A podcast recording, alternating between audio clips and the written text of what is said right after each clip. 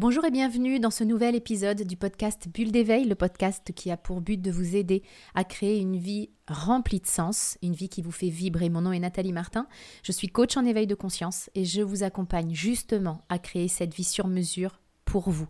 Je mettrai dans la description qui accompagne ce podcast tous les détails pour en savoir plus sur le comment nous pouvons travailler ensemble pour créer une vie qui vous fait vibrer. Ah, je sais que cette habitude-là, elle n'est pas bonne pour moi, mais j'arrive pas à arrêter en fait. À chaque fois que j'essaye d'arrêter, je rechute et je replonge. Est-ce que ça vous arrive de savoir qu'une de vos habitudes est mauvaise pour vous, d'avoir envie de l'arrêter et de ne pas réussir? Nous sommes des êtres d'habitude. Nous fonctionnons par habitude et parmi ces habitudes, certaines nous portent et d'autres nous plombent complètement, au sens où elles nous font aller à l'opposé de ce que nous voulons vraiment. Je vais vous parler de bonnes habitudes et de mauvaises habitudes. On n'est pas là pour se taper dessus. Je ne suis pas là pour vous faire la morale en vous disant c'est pas bien ce que tu fais ou c'est bien ce que tu fais. Le bien, le mal, vous le savez si vous me suivez depuis un moment, c'est pas du tout de cette manière que je fonctionne.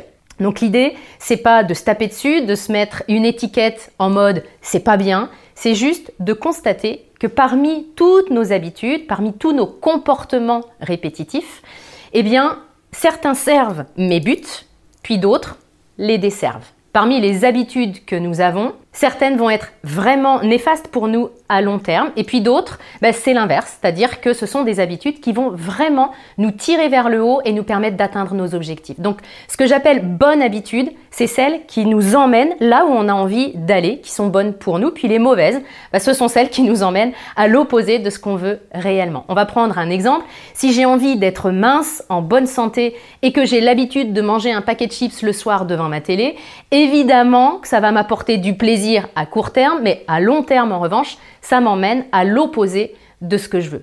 Parmi les mauvaises habitudes que nous avons, même quand on sait qu'elles le sont, on peut tellement être pris dans cette habitude que s'en débarrasser peut s'avérer vraiment difficile. Vous le savez comme moi, si vous avez déjà essayé d'arrêter de fumer, si vous avez essayé d'arrêter de scroller sur les réseaux sociaux avec votre téléphone portable, si vous avez déjà essayé de manger moins, bref, vous avez peut-être vu que c'est vraiment compliqué de lâcher une mauvaise habitude pour une raison très simple, c'est que lâcher une habitude, c'est lâcher bien souvent un comportement qui est en mode pilote automatique. Donc le lâcher, ça va me demander un effort et vous le savez, nous recherchons en permanence la facilité. Donc je vais vous donner un plan de match pour que vous puissiez vous débarrasser de vos mauvaises habitudes si vous en avez vraiment envie. Première étape de notre plan de match, je vous propose de prendre un papier, un crayon et d'écrire noir sur blanc l'habitude dont vous voulez vous débarrasser, simplement pour la coucher sur le papier et la faire monter à votre conscience. Deuxième étape, vous allez chercher de la motivation. On l'a vu, vous débarrasser de cette mauvaise habitude, ça va vous demander un effort. Donc maintenant, il va falloir vous motiver à le faire en allant chercher votre pourquoi. Pourquoi est-ce que c'est important pour vous d'arrêter cette habitude? Quels sont les bénéfices que vous aurez quand vous l'aurez arrêté? Et d'un autre côté, quels sont les coûts que vous payez et que vous, vous coûte cette habitude dans tous les domaines de votre vie aujourd'hui? Réfléchissez un instant, qu'est-ce que ça vous coûte concrètement de continuer cette habitude? Et explorez bien tous vos domaines de vie, votre domaine de la santé, de l'argent, des relations, du travail et de votre estime personnelle également. Allez chercher tout ce que vous coûte cette habitude et quels vont être les bénéfices pour vous, pour vos proches, d'arrêter ce comportement. C'est important que vous puissiez le faire par écrit parce que c'est là que va être votre motivation. Si votre pourquoi n'est pas assez grand, à la première occasion, vous allez laisser tomber. Vous allez retomber dans votre mauvaise habitude parce que ce sera toujours plus facile, évidemment, de continuer l'ancien que de créer le nouveau. Prenez le temps de faire votre liste par écrit. Une fois que vous aurez écrit tout votre pourquoi, veillez à garder cette feuille près de vous. Vous en aurez besoin pour les jours de baisse de motivation. Troisièmement, je vais vous inviter à comprendre le processus de votre habitude, c'est-à-dire que je vais vous demander d'identifier ce qui déclenche ce comportement chez vous. Si vous voulez arrêter de fumer, par exemple, demandez-vous ce qui déclenche cette envie de cigarette, cet automatisme. Est-ce qu'il y a un environnement qui favorise davantage pour vous le fait de fumer, par exemple? Est-ce qu'il y a des gens avec qui vous allez avoir davantage tendance à tomber dans votre mauvaise habitude, des émotions qui, quand vous les ressentez, déclenchent votre mauvaise habitude Évidemment, l'idée, ça va être de vous simplifier la vie, de vous simplifier le chemin et donc d'éviter au maximum tous ces déclencheurs. Si je veux faire attention à mon corps, à mon alimentation, mais dès que je croise un paquet de gâteaux, je ne peux pas m'empêcher de le manger et que mes placards sont pleins de paquets de gâteaux, bah, Évidemment que je suis trop près de mes déclencheurs. Le but du jeu, ça va être de limiter la présence de vos déclencheurs. Donc réfléchissez à cette étape. Quels sont les déclencheurs pour lesquels votre mauvaise habitude va être comme un réflexe? Quatrième point, réfléchissez aussi à la récompense que vous procure cette mauvaise habitude. Nous sommes des êtres intelligents. Si vous avez cette habitude aujourd'hui, c'est que vous en ressortez des bénéfices. Qu'est-ce que ça vous procure? Émotionnellement, par exemple, quels sont les bénéfices que vous retirez de cette mauvaise habitude? Est-ce que c'est de l'apaisement? Est-ce que c'est de la confiance en vous? Est-ce que ça tue l'ennui? Essayez vraiment de voir quelle est la récompense que vous obtenez parce que cette récompense, elle est importante pour vous. Donc c'est important de trouver le moyen d'obtenir cette récompense, mais par un autre moyen, une autre habitude qui va être bonne pour vous à long terme cette fois. L'idée est de vous dire comment est-ce que je pourrais profiter de cette récompense, mais par un autre moyen? Vous allez alors pouvoir mettre en place une autre habitude, cette fois qui sera bonne pour vous à long terme. Cinquième étape, à ce stade de la compétition, vous êtes comme à cheval entre deux systèmes. L'ancien, votre ancienne habitude, et le nouveau.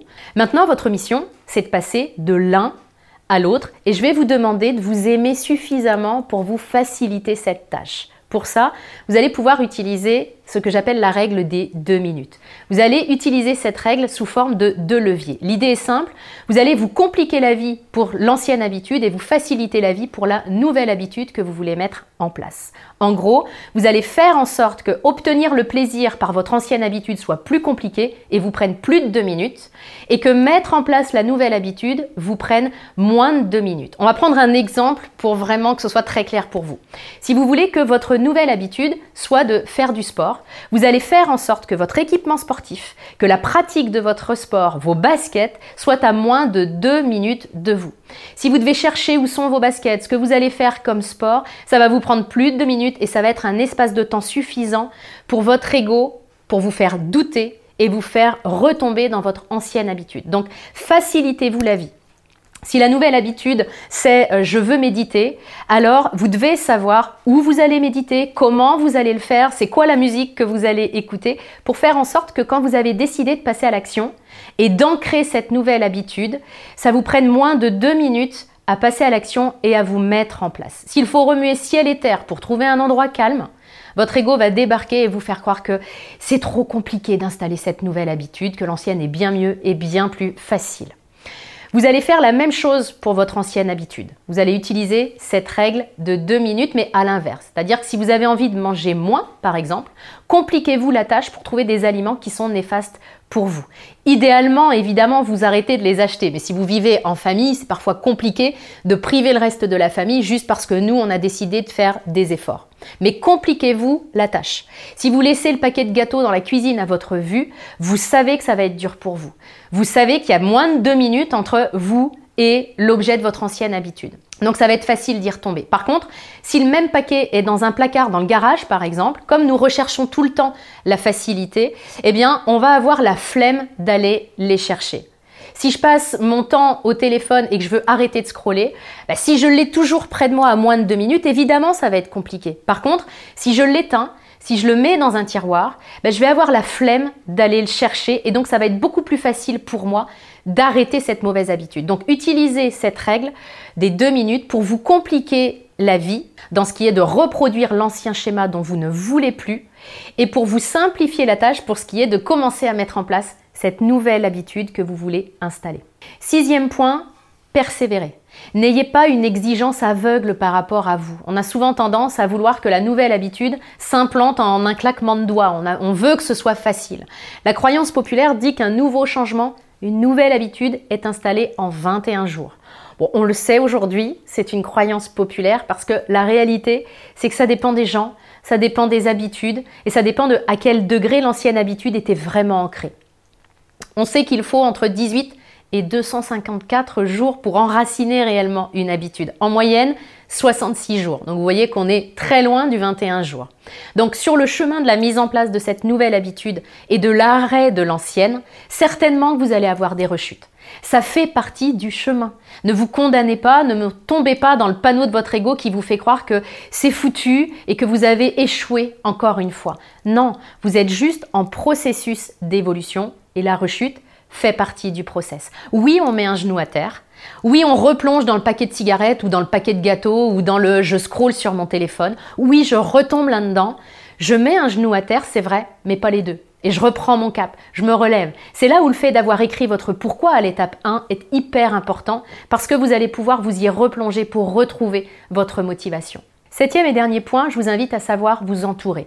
Si vous savez que vous êtes en train de changer d'habitude et que votre entourage va vous juger, vous titiller, protégez-vous de votre entourage. Alors ça a été le cas pour moi pour l'arrêt de l'alcool, par exemple, quand j'ai arrêté euh, l'alcool au mois de mars cette année, j'ai pu vraiment être challengée, c'est-à-dire qu'on a pu me proposer de manière très très insistante de l'alcool comme pour tester ma motivation ou pour titiller mon choix. Alors c'était pas une frustration pour moi, j'ai pas arrêté en mode j'étais alcoolique et il fallait que j'arrête, c'est vraiment venu d'un appel de mon corps qui m'a dit j'ai plus envie d'alcool. Donc pour moi, ça a vraiment été facile dans cette situation-là de dire non.